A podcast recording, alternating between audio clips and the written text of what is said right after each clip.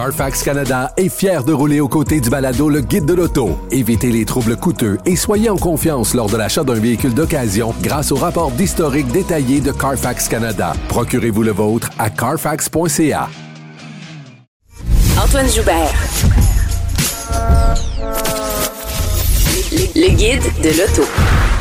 Un mot maintenant sur euh, trois véhicules que j'ai pu conduire cette semaine et je vais commencer par le mien, une Volkswagen Golf R que je conduis depuis maintenant une semaine. J'en ai pris livraison, j'en suis très heureux.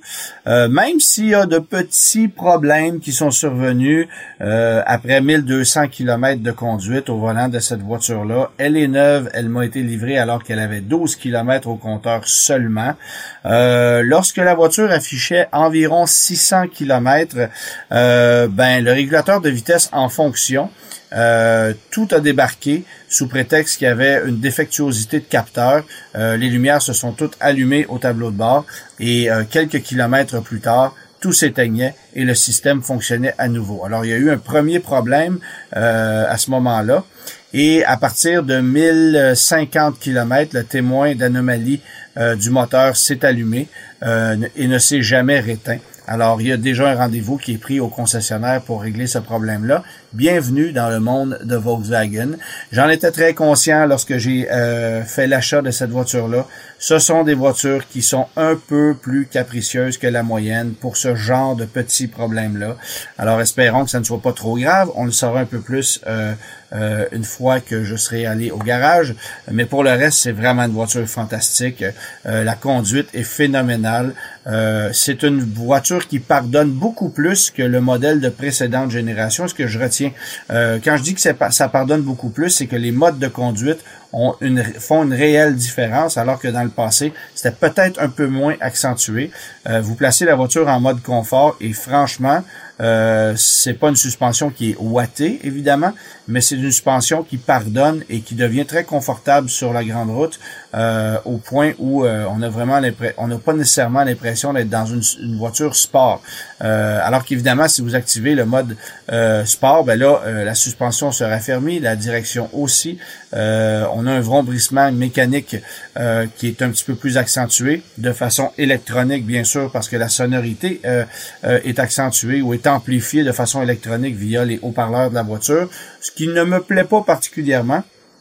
Mais au niveau de la conduite, c'est vraiment fantastique, un super équilibre. Euh, jusqu'à maintenant, j'ai euh, un peu plus de 1400 km de parcouru pour une moyenne de consommation à 9,2 litres au 100. Euh, je rappelle que la voiture est en boîte manuelle, c'est une condition pour son achat. un petit peu moins rapide en boîte manuelle qu'en boîte double embrayage et peut-être un petit peu plus gourmand aussi mais qu'importe, pour moi, c'était un, élément euh, essentiel du plaisir de conduire, de faire corps avec cette voiture-là. C'est vraiment une voiture que j'apprécie euh, particulièrement euh, et j'en suis très heureux, bien que il y ait parfois des petites lumières qui allument au tableau de bord.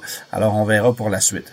cette semaine, j'ai aussi pu mettre à l'essai le Hyundai Kona 2024. Ça, c'est important pour le constructeur Hyundai. C'est le quart de toutes les ventes de Hyundai au Canada. Alors, c'est vous dire à quel point c'est un produit euh, d'importance. C'est un véhicule euh, qui se trouve aussi dans un segment très important où vous allez retrouver Honda HRV, Subaru Crosstrek, Mazda CX-30, Toyota Corolla Cross, Chevrolet Trailblazer, bref, il y en a une panoplie.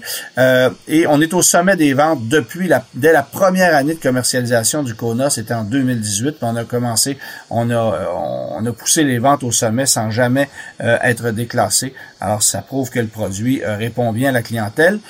Mais il faut quand même considérer que euh, les ventes totales de Kona comptabilisent aussi les modèles électriques. Ça, ça donne un sérieux coup de pouce pour, euh, pour se trouver au sommet des ventes.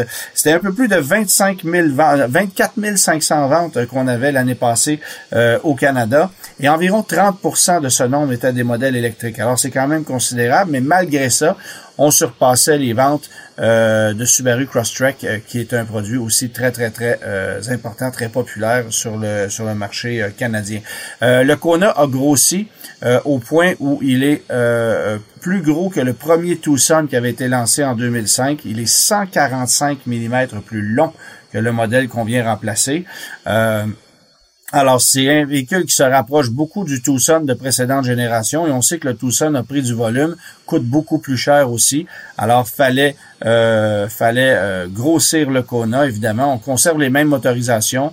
Euh, le moteur 2 litres à 147 chevaux, le moteur 1,6 litres turbo qui fait maintenant 190 chevaux et qui est très impressionnant pour son couple initial. Alors c'est une mécanique très très agréable, mais particulièrement parce qu'on la jumelle désormais à une boîte automatique à 8 rapports et non plus à la boîte séquentielle double embrayage qu'on avait dans le passé, qui était non seulement inefficace, mais également peu fiable. Alors problématique, il y a eu beaucoup de remplacements de ces boîtes-là, euh, boîtes qui euh, faisaient en sorte que la consommation d'essence grimpait un peu plus également. Alors ça, c'est un problème qui est réglé. Euh, on arrive en ce moment même chez les concessionnaires avec, avec la version moteur 1,6 litres turbo, donc version N-Line. Les modèles à moteur 2 litres vont arriver le mois prochain, donc il n'y a pas un gros écart. Et en début d'année prochaine seulement arriveront les versions électriques qui vont, qui vont exploiter essentiellement les mêmes éléments que le modèle qu'on connaît actuellement parce que c'est d'abord la même architecture, euh, même batterie aussi, 64,8 kWh, 201 chevaux de puissance. La puissance pourrait être majorée de quelques chevaux, mais on n'a pas les chiffres officiels encore.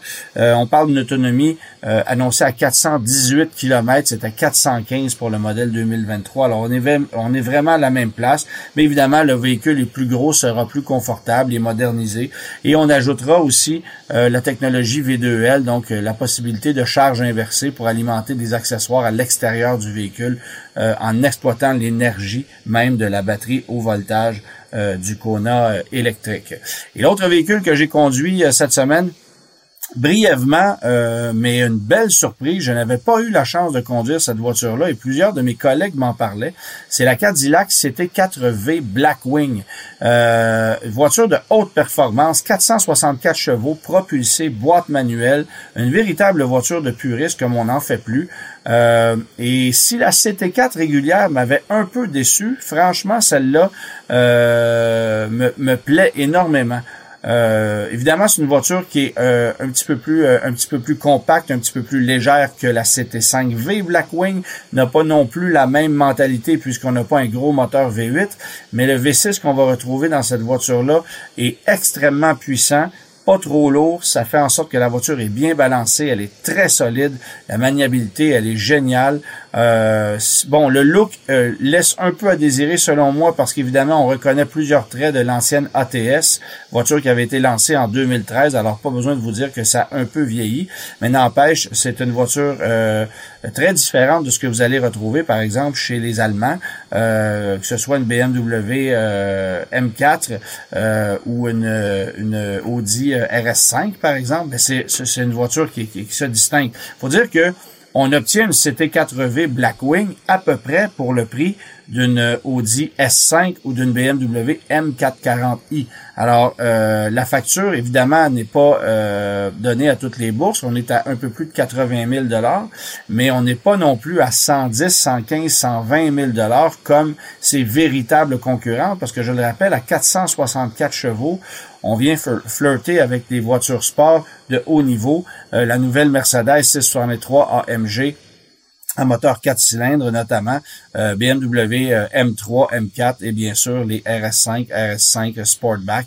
Euh, c'est le genre de compétition qu'on peut regarder lorsqu'on regarde une CT4V Blackwing et c'est la seule qui est non seulement propulsée mais aussi offerte en boîte manuelle avec bien sûr ce qu'on propose du côté de chez BMW. Alors vraiment un coup de cœur cette voiture-là. Une voiture de puriste aussi, on n'en voit que très très peu. Elles se font rares, elles ne perdront pas un sous en valeur, ça c'est évident, comme la CT5V Blackwing. Alors considérez ces voitures-là euh, comme euh, des modèles de collection à conserver.